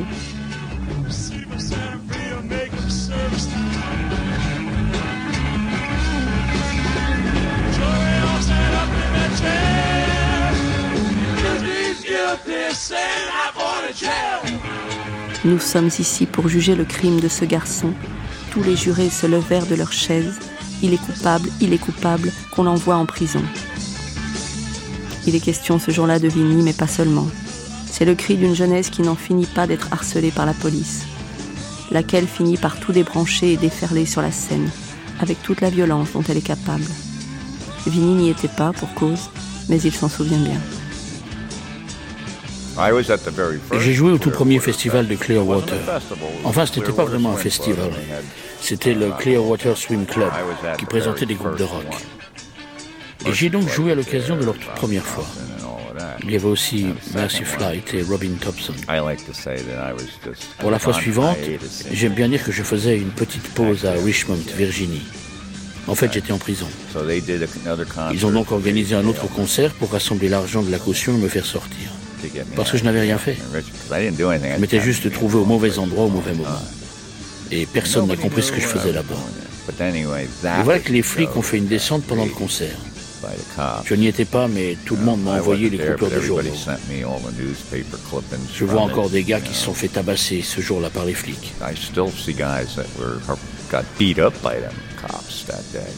On a dit que Federici avait balancé les haut-parleurs sur leur chef, ce qui est faux. Il leur a peut-être donné un petit coup de coude. Ces haut-parleurs avaient des poignées et ils étaient installés en déséquilibre sur les marches. Si on attrapait un haut-parleur par sa poignée, il vous tombait dessus aussitôt. Tout n'était pas monté sur la scène comme d'habitude. Et je pense que c'est ça qui s'est passé ce jour-là. Mais Danny a eu des ennuis à cause de ça. Et moi, après que je sois sorti de prison, après deux mois, ils avaient fini par me libérer vu que je n'avais rien fait. Donc, un après-midi, je venais de rentrer de l'école. J'habitais la maison de ma grand-mère. So, one afternoon, come home from school, boom. Toc toc, on frappe à la porte. C'était les flics. On cherche Vincent Lopez. Oui, c'est moi. Vous êtes bien le batteur du groupe Steel Mill Oui. Alors ils m'ont passé les menottes et ils m'ont embarqué au commissariat de Neptune. Il se trouvait encore là-bas à l'époque. Et ils m'ont mis dans une cellule.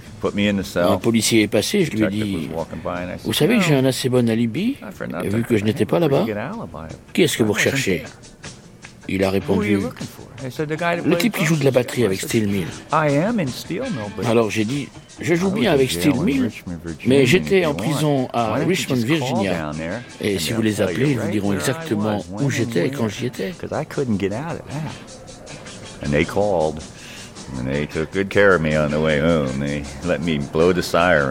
Ils ont appelé, ils ont fini par me ramener à la maison me laissant m'amuser avec leurs sirènes et tout. Voilà le résumé de l'affaire. Mais tout le monde a vraiment eu des ennuis. Danny, lui, a hérité du surnom du fantôme à la suite du concert à Monmouth College, où il avait eu peur d'aller parce que c'était plein de flics. Ils l'attendaient pour l'arrêter. On a monté son matériel et Bruce et moi, on est allé le chercher dans sa voiture. On l'a amené et on a démarré le concert. Les flics se tenaient tout autour de la scène au milieu de tout le monde. Finalement, on a démarré notre dernier titre, Resurrection, comme on faisait d'habitude? Bruce a laissé les gens monter sur scène et la scène a vite été envahie. Et quand ça a été fini, Danny s'est levé et a quitté la scène en même temps que tout le monde, au nez et à la barbe des flics. Il n'y a eu que du feu. Et voilà. C'est comme ça qu'il est devenu le fantôme. C'est aussi comme ça qu'on émerge dans la mythologie du rock and roll. Pourtant, quelques jours plus tard, Springsteen confia à l'un de ses copains que tout ce truc politique avec Steel Mill l'inquiétait. On parle toujours de la révolution, mais en fait, tout le monde s'en fout. Personne ne fait rien à part en parler. Au fond, il n'aimait pas que la musique soit synonyme de danger. Elle était sa voix, la seule possible, elle l'apaisait, le libérait. Ça s'entend, on dirait une chevauchée, de grands espaces qui s'ouvrent devant lui. Il ne buvait pas, ne se droguait pas, ça, tout le monde peut en témoigner. Son vieux copain, Lance Larson, actuel patron du Wonder Bar d'Asbury Park, comme Tinker. Pendant qu'on faisait tous la fête, moi, Big Danny, tout le monde. Il habitait avec Big Danny ici même, en haut de la rue. Pendant qu'on faisait la fête, Bruce ne faisait qu'écrire et ne participait pas. On buvait des bières ensemble, ça oui, et on rigolait beaucoup. On allait même quelques fois dans les fêtes d'Asbury Park. Il était très drôle quand il avait bu quelques bières. Par contre, il ne touchait jamais aux drogues, jamais. Pas même à la marijuana. Bruce était focalisé sur ce qu'il faisait.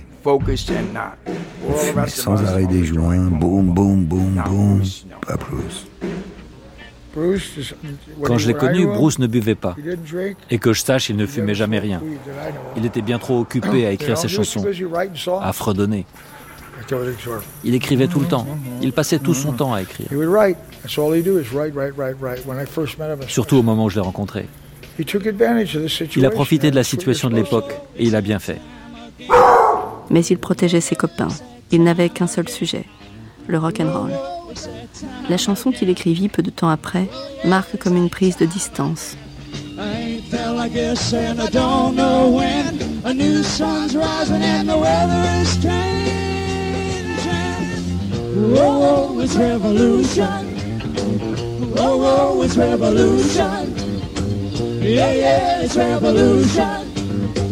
Whoa, it's revolution. So let's get together and have a good time. So much fun, it's gonna blow your mind. Break out the guns and the ammo. Everything's gonna be fine. Alors prenez du LSD et butez les poulets. Sortez les flingues et les munitions, tout va bien se passer. Tout ce que vous avez à faire, c'est de continuer à glander. Et on verra par la suite que les personnages des chansons de Springsteen ne finissent jamais par tout casser, par tuer quelqu'un ou par se jeter dans la mêlée. Ils dérivent doucement. Une sorte de fatalisme tamise leur colère, ou un résidu de fantasme. Ils vont au bar, prennent leur bagnole ou font de la musique. Condamner les révoltes dont ils furent témoins. Les syndicats se sont tellement bien battus que l'usine est partie trouver ailleurs d'autres esclaves. Les flics continuent de chasser le noir et de harceler le jeune ce pays les écrase. Et Bruce Springsteen les raconte à coups de mots, d'images et de riffs de guitare, mais sans crier fuck. Il est le fils bien élevé d'une classe ouvrière qui faisait profil bas en espérant des jours meilleurs, d'un père dont les explosions le terrorisaient.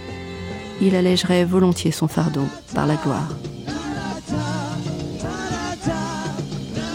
Dans ma vie de jeune musicien, une vie de bohème que m'imposaient les circonstances, il n'y avait, comme je l'ai dit, ni drogue ni alcool. Un de mes anciens colocataires, un guitariste, mettrait un terme à sa déchéance en se tirant une balle dans la tête. Après une courte existence passée à ingérer des substances chimiques, il avait gâché son talent et fini clodo. J'avais trop vu de gens mentalement délabrés à la ramasse et qui ne reviendraient jamais à une vie normale. Alors, m'empoisonner l'organisme avec des saloperies, même pas en rêve. J'avais besoin de contrôler tout ce qui se passait.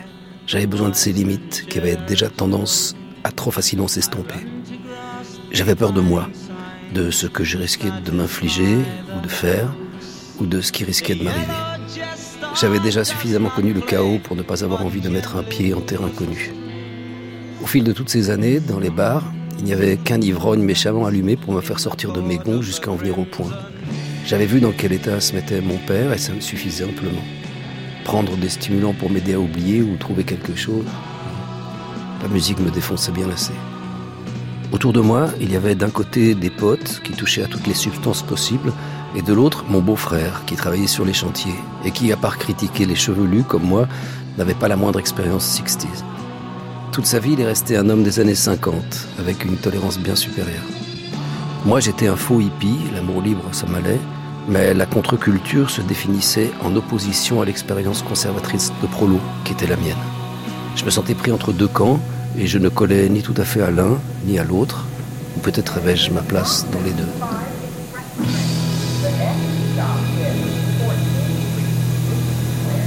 Et le journaliste Dave March se souvient bien de ce que dégageait alors le jeune musicien.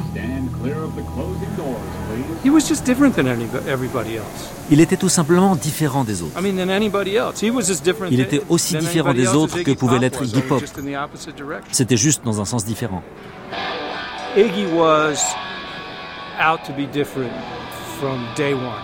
Iggy a décidé qu'il serait différent dès le premier jour de sa vie. Bon, disons pour être plus crédible, qu'il a dû attendre quelques semaines. Il était déterminé à rester un marginal, à ne pas s'intégrer, à s'imposer en devenant quelqu'un qui ne ressemblerait à personne d'autre. Et c'est ce qu'il a fait. Et c'est une sacrée réussite. Bruce, au contraire, a toujours tenté de s'adapter. La question pour lui était de savoir à quoi. Il ne s'agissait pas de rentrer dans un moule, ni dans quelque chose ayant une forme prédéfinie. Il s'agissait de s'intégrer à quelque chose de relié à beaucoup de formes prédéfinies. Ça n'a rien de méprisable. À moins bien sûr qu'on ne veuille pas vivre dans une société, mais dans une jungle. Bruce présentait donc une autre forme de paradoxe. Et c'est ce qui a rendu son paysage musical plus profond, d'une certaine manière plus étroit et d'une certaine manière plus ample, ce qui lui a permis de toucher un plus large public. Bruce's version was more inclusive as the types of people in its audience were welcome. L'univers de Iggy était plus spécifique. Il était donc fait pour un public plus restreint. about who was invited to the party.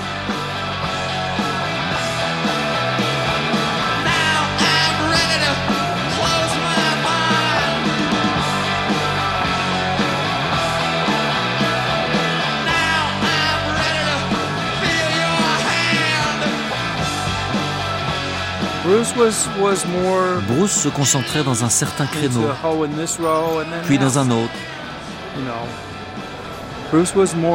Et je pense que concernant leur type de personnalité, pour en revenir à votre question, ce n'est pas uniquement lié à la façon dont ils avaient grandi, mais ça l'est en grande partie.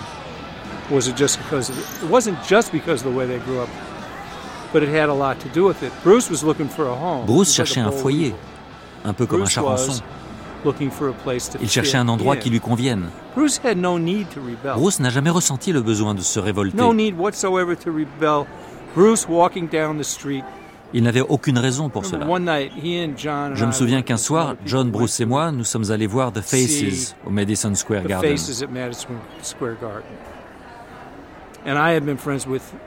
J'étais ami avec ce groupe depuis très longtemps. Après le concert, on les a rejoints à leur hôtel pour prendre un verre. So we went up there and didn't really do anything for an hour. Maybe we each had a beer or something. And quand on est redescendu, on s'est retrouvé au coin de la 59e rue et de Central Park South. Deux flics sont passés en voiture et ont pilé juste devant nous. Ils ont regardé Bruce, pas moi, pas John. Bruce. On était tous les trois habillés pareil, en rockers. Bruce portait peut-être un blouson de cuir, mais c'était la seule différence. Et ça n'allait pas loin. Mais c'est à lui et à lui seulement que les deux flics se sont adressés. Hé, toi là-bas Comme s'ils avaient senti quelque chose. En général, les flics n'ont pas un odorat très développé.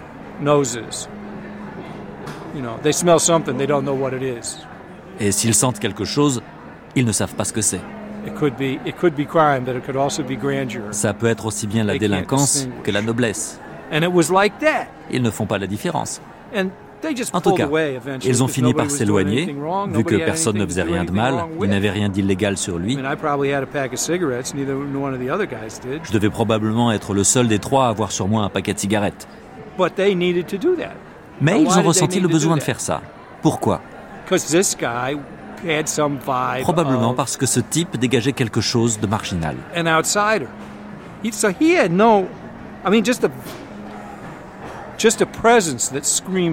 Il n'avait rien de particulier, sinon cette seule présence criante.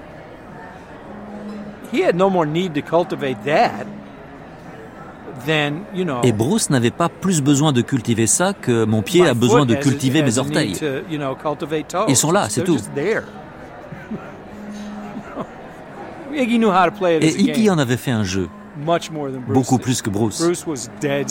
Bruce prenait cela très au sérieux. Et ça se ressent dans le livre. C'était pour lui une question de vie ou de mort. Ça n'était pas le cas pour Iggy. Parce que même si Jim Osterberg avait grandi dans une caravane, ses parents étaient profs. Et c'était un gamin plutôt ordinaire. Je veux dire que ce n'était pas la terreur du quartier. En tout cas, pas jusqu'à ce qu'il décide de le devenir. Par contre, bon Dieu, qu'est-ce qu'il fait ça bien En fait, on peut dire qu'Iggy est passé de la réalité à la fiction, alors que Bruce est passé de la fiction à la réalité.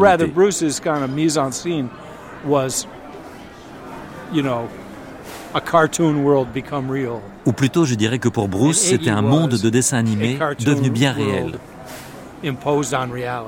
Alors que pour Iggy, c'était un monde de dessin animé qui s'est imposé à la réalité. Et je pense qu'ils sont les deux pôles parfaits de ce débat qui a animé toute ma vie d'adulte. En tout cas, c'est comme ça que je l'ai ressenti. Il n'est pas un trompe-la-mort comme les icônes survivantes aux cloisons nasales refaites et au sang nettoyé, mais un trompe-la-vie. C'est elle qu'il défie. Ces déterminismes sociaux, les lois du rock qui fauchent les meilleurs à 27 ans, Jusqu'à 13 ans, j'étais mort, confiera-t-il à Dave March. Alors il veut vivre et ne jamais perdre le contrôle de sa vie. Lui qui a préféré sécher la remise de diplôme du lycée plutôt que de se couper les cheveux comme le proviseur l'exigeait, qui a fui l'université où sa famille aurait rêvé de le voir aller, dit souvent d'une simple formule qu'il a un diplôme de rock'n'roll. Il a étudié les plus grands, les noirs, les blancs, leurs riffs, leurs arrangements, leurs pas de danse, leur entrée de scène, leur sortie de scène.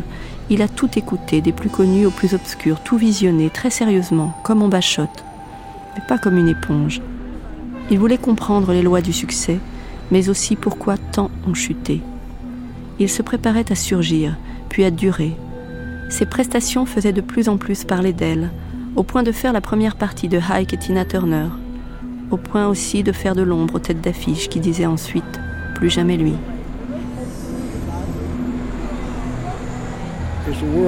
Il est la plus grande bête de scène au monde.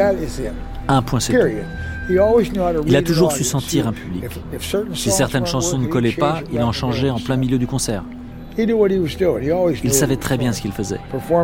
Il a toujours su ce qu'il faisait, question scène. Il a écrit beaucoup de chansons.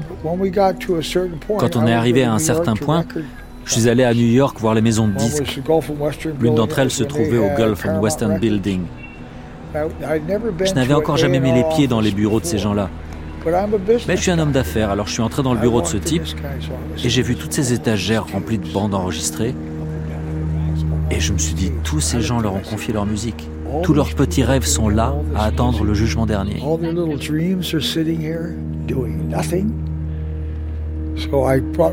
J'avais apporté mes livres de comptes avec moi, alors j'ai pu lui dire voilà ce qu'on a gagné en faisant ceci et voilà ce qu'on a gagné en faisant cela. Mais ils ont exigé les droits d'auteur. Or, les droits d'auteur d'un musicien sont en quelque sorte son assurance retraite. C'est grâce à eux qu'il continue à toucher de l'argent. Chaque fois que sa musique est jouée, il touche de l'argent. Même si c'est en odorama, il touche.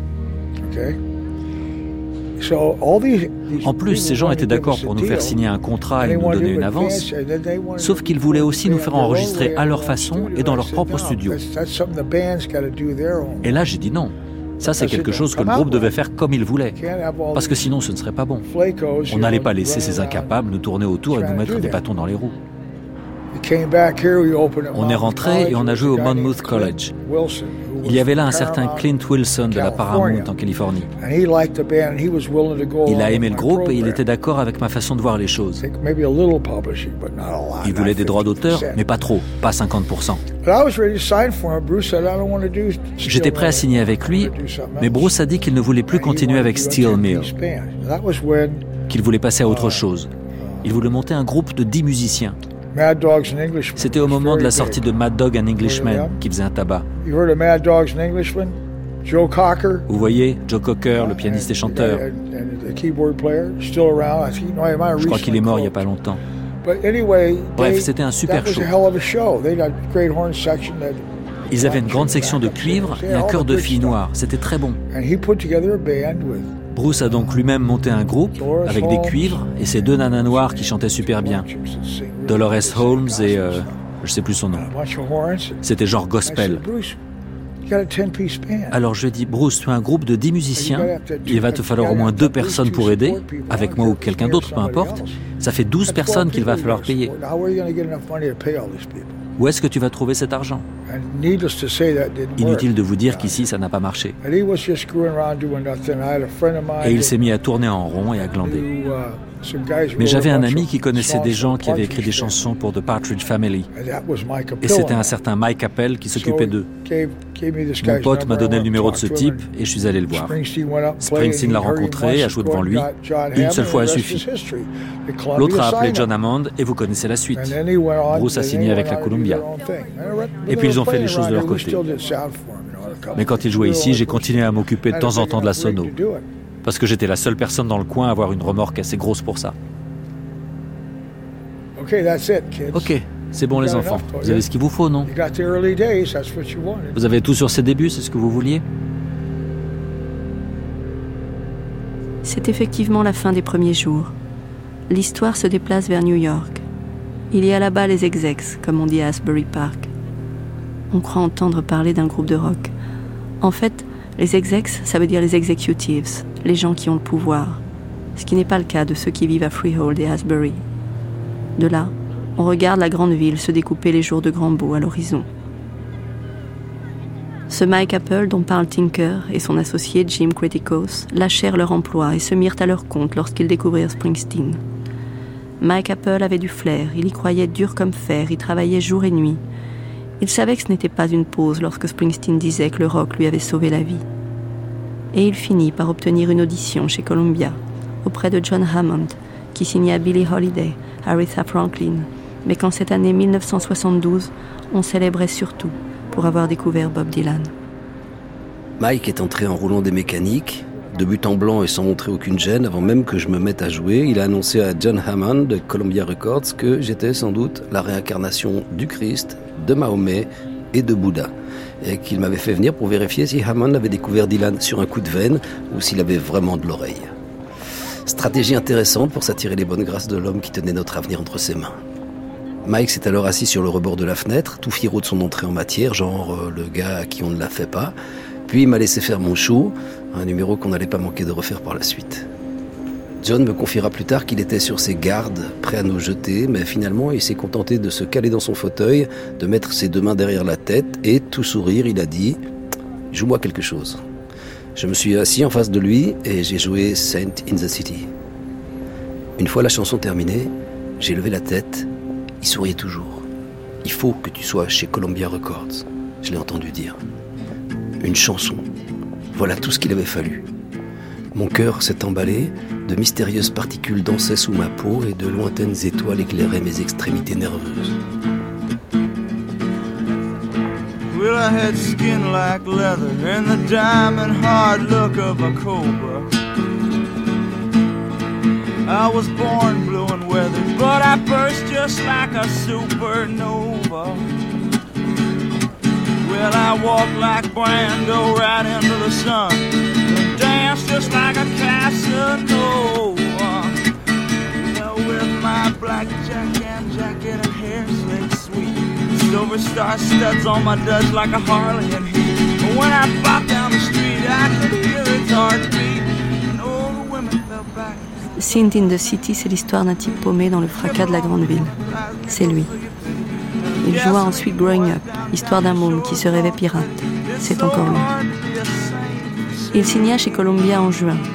Son premier album, Greeting from Asbury Park, sortit en 1973, avec sur la couverture une vieille carte postale de la petite station balnéaire où le gamin de Freehold était allé trouver de l'air, des bars et des copains pour jouer de la musique.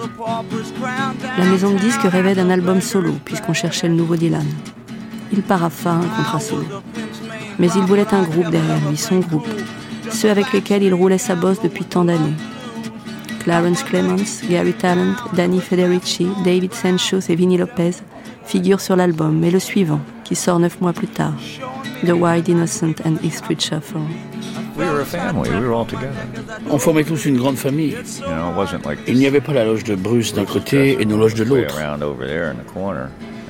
On était tous ensemble au même endroit, tout le temps. Et quand on sortait, on sortait tous ensemble. On ne sortait jamais seul. Par exemple, on sortait presque toujours tous ensemble après un concert. Et quand on allait juste traîner quelque part, c'était aussi tous ensemble. Il ne se comportait pas comme un leader? Oui, bien sûr, c'était un leader. Moi et Danny, une fois qu'on avait fini un album et tout, on n'était peut-être pas les leaders, mais c'était nous qui allions chercher l'argent au bureau de Mike Apple. Vous savez, je ne sais pas trop ce que ça veut dire un leader. Tinker était un leader. Ça oui. Si on écoutait quelqu'un, c'était bien Oncle Tinker. Springsteen émerge avec un son à la fois jazzy, rock, soul et rhythm and blues. Les influences de Bob Dylan et Van Morrison planent sur ces deux premiers albums. Il semble avoir hérité de toutes les branches de la musique américaine. Il n'est et ne sera d'aucun courant. C'est une équation toute personnelle, un chemin de traverse qui se dessine, selon Lenny Kay, ancien critique et aujourd'hui guitariste de Patti Smith. Bruce sounded very much like himself. Um, la musique de Bruce était très personnelle, même si on sentait bien qu'il était influencé par Dylan au niveau des textes.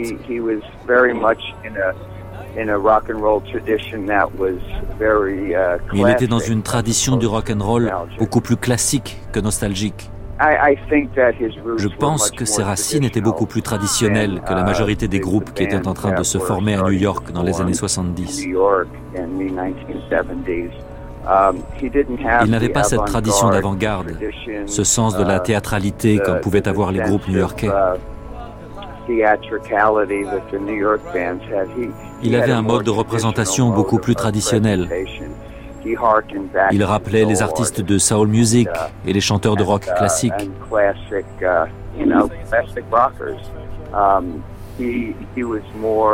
Dans ce sens, il s'est peut-être montré un peu plus conservateur que certains groupes new-yorkais. Uh, Il était en tout cas dans la plus pure tradition classique du rock and roll.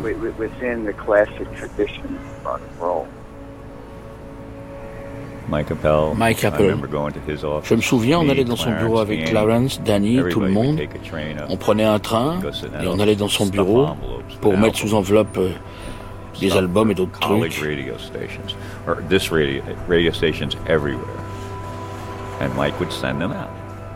Et Mike les envoyait à toutes les radios. Mais le passage de l'ombre à la lumière fait toujours des victimes. Et les premiers contrats offerts aux débutants ne sont jamais en leur faveur. Le bouillant Vinny Lopez finit par trouver que le quotidien tardait à s'améliorer. Pourquoi avez-vous quitté le groupe? Mais je ne l'ai pas quitté. Euh, je me suis fait virer. Je ne suis pas un mouton ou un éléphant qui attrape la queue du précédent et suit bêtement sans regarder ce qui se passe. Et puis j'ai une grande gueule. Quand j'ai quelque chose à dire, je le dis. Jusque-là, on n'avait jamais eu de manager ni d'agent. Il n'y avait donc pas eu lieu de l'ouvrir. Mais quand ils ont commencé à nous plumer, par exemple, on était cinq dans le groupe.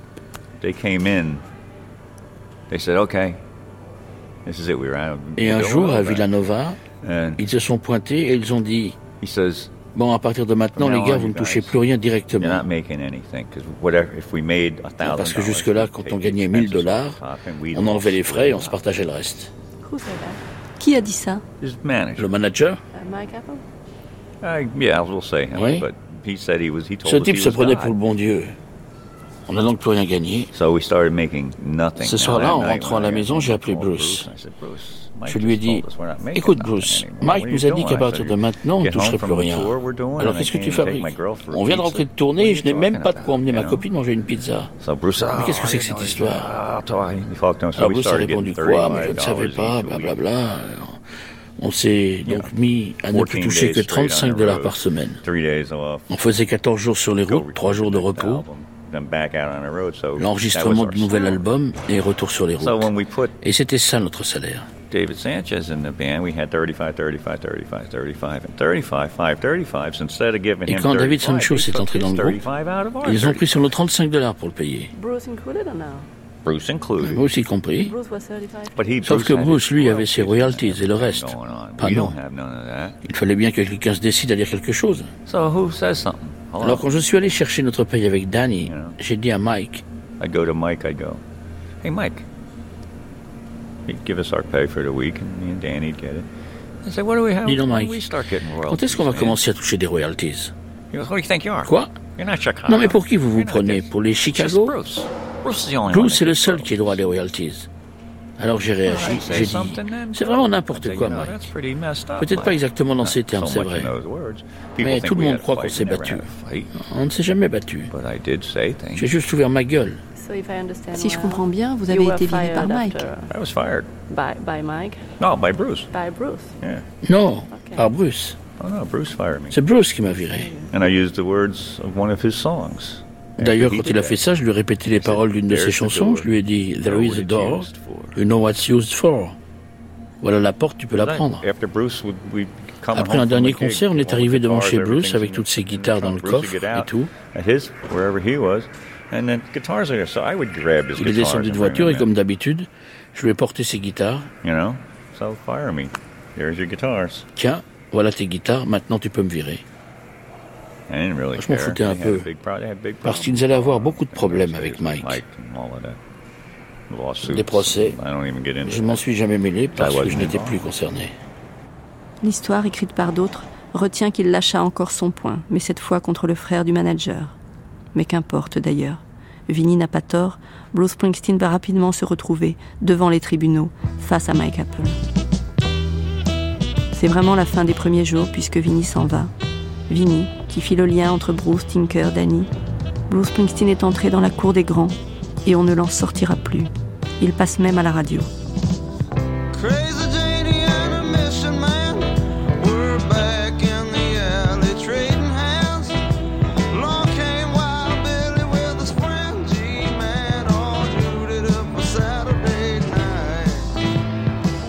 Soir, j'étais à un coin de rue, avant un concert dans une fac du Connecticut, lorsqu'une voiture s'est arrêtée au feu rouge. L'autoradio à fond sur Spirit in the Night. Mon rêve rock'n'roll le plus fou était devenu réalité. Soudain, je faisais partie du train mystérieux de la musique populaire qui m'ensorcelait depuis que tout petit je passais dans la berline de mon grand-père devant les boutons du géant de la tour de la radio, somnolent au son voluptueux du doo-wop. La radio m'avait maintenu en vie, aidé à respirer pendant mon adolescence. Pour ma génération, l'idéal, c'était quand la musique sortait d'un petit transistor de pacotille.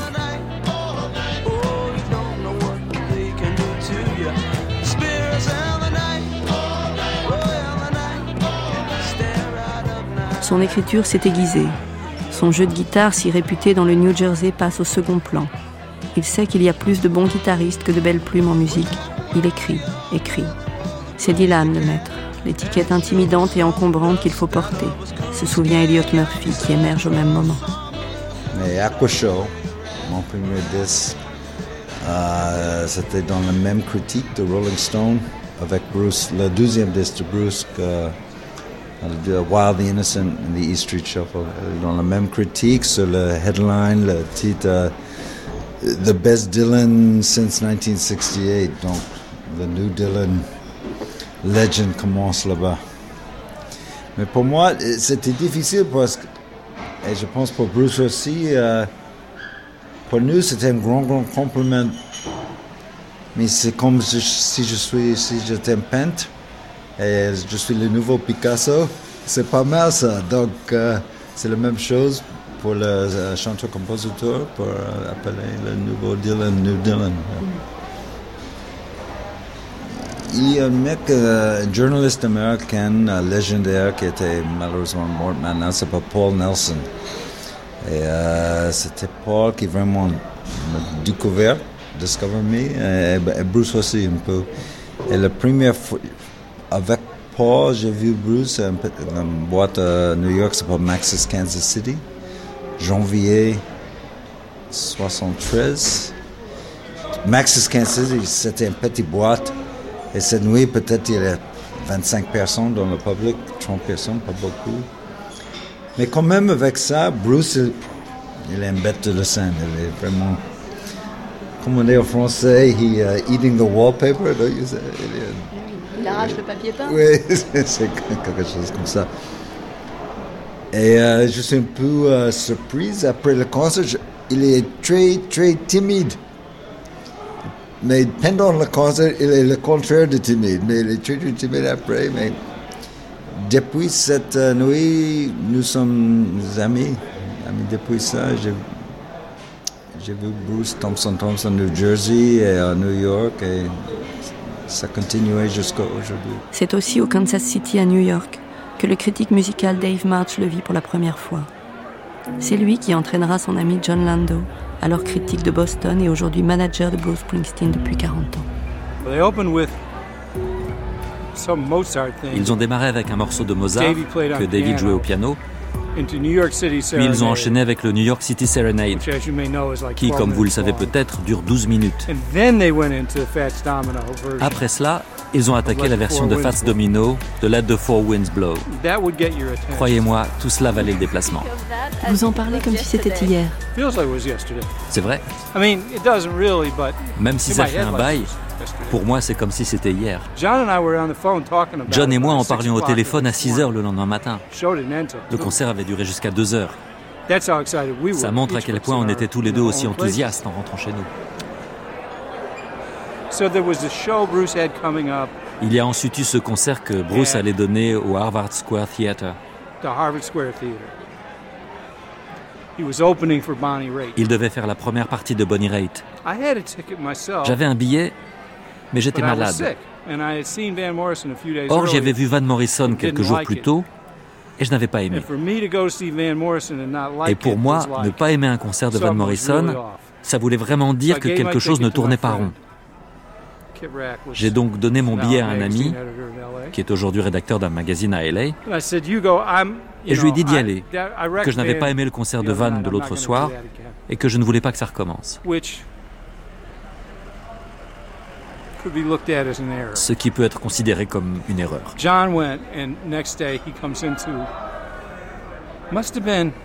Le lendemain, ça devait être en avril, je crois.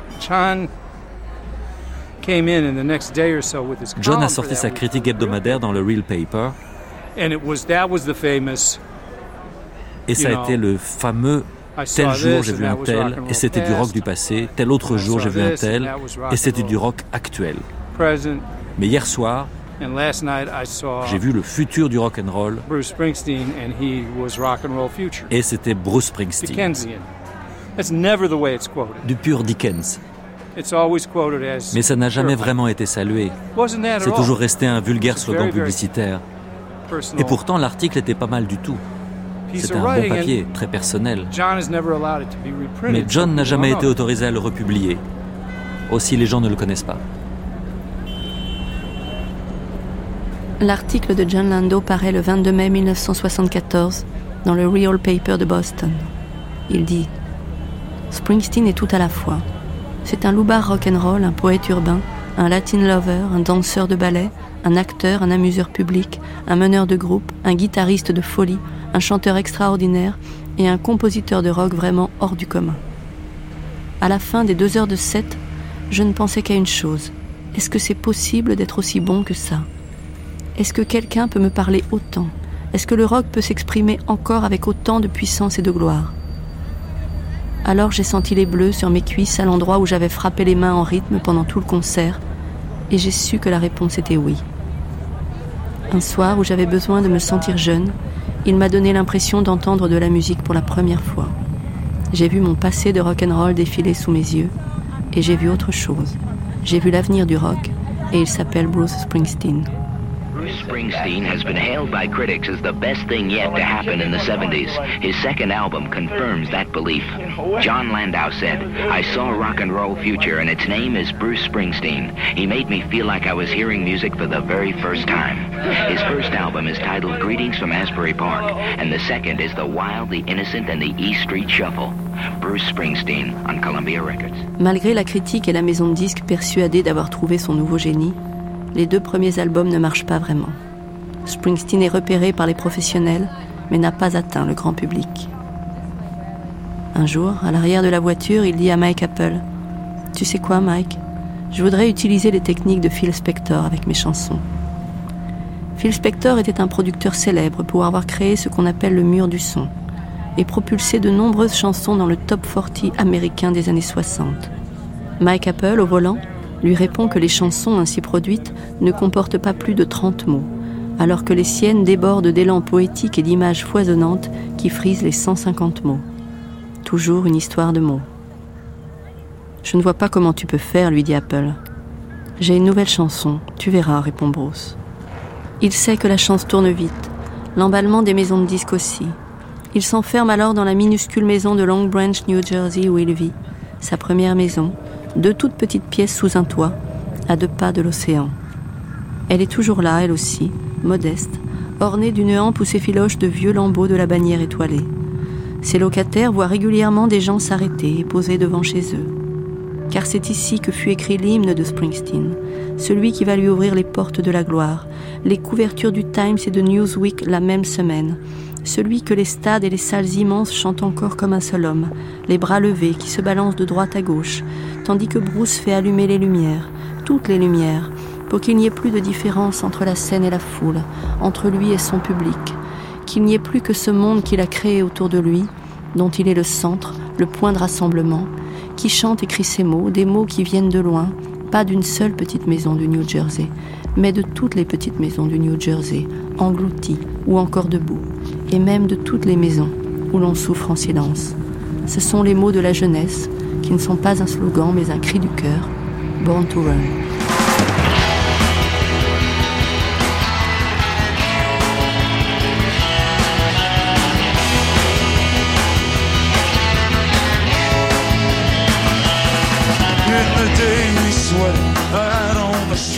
Le jour, on endure dans les rues un rêve américain qui s'enfuit.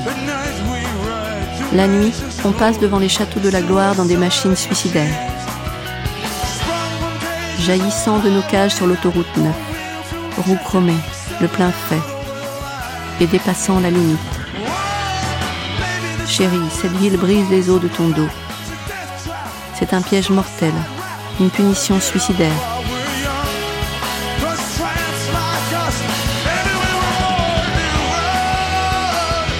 On doit se casser tant qu'on est jeune. Parce que les clochards comme nous, chéris, sont nés pour courir.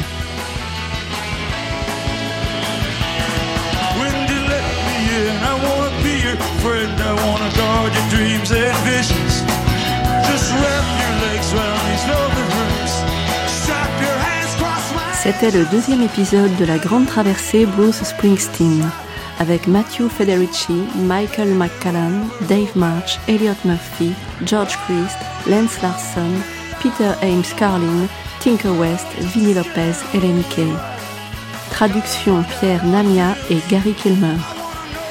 Et les voix de Jérôme Kircher, Patrice Bornand, Laurent Lederer, Mathieu Rauch-Barger, Hélène Lausser, Joachim Salinger. Les textes de Bruce Springsteen sont tirés de son livre Born to Run paru aux éditions Albin Michel une émission de Judith Pérignon réalisée par Gaël Gillon, prise de son Benjamin Thuot, mixage Alain Joubert.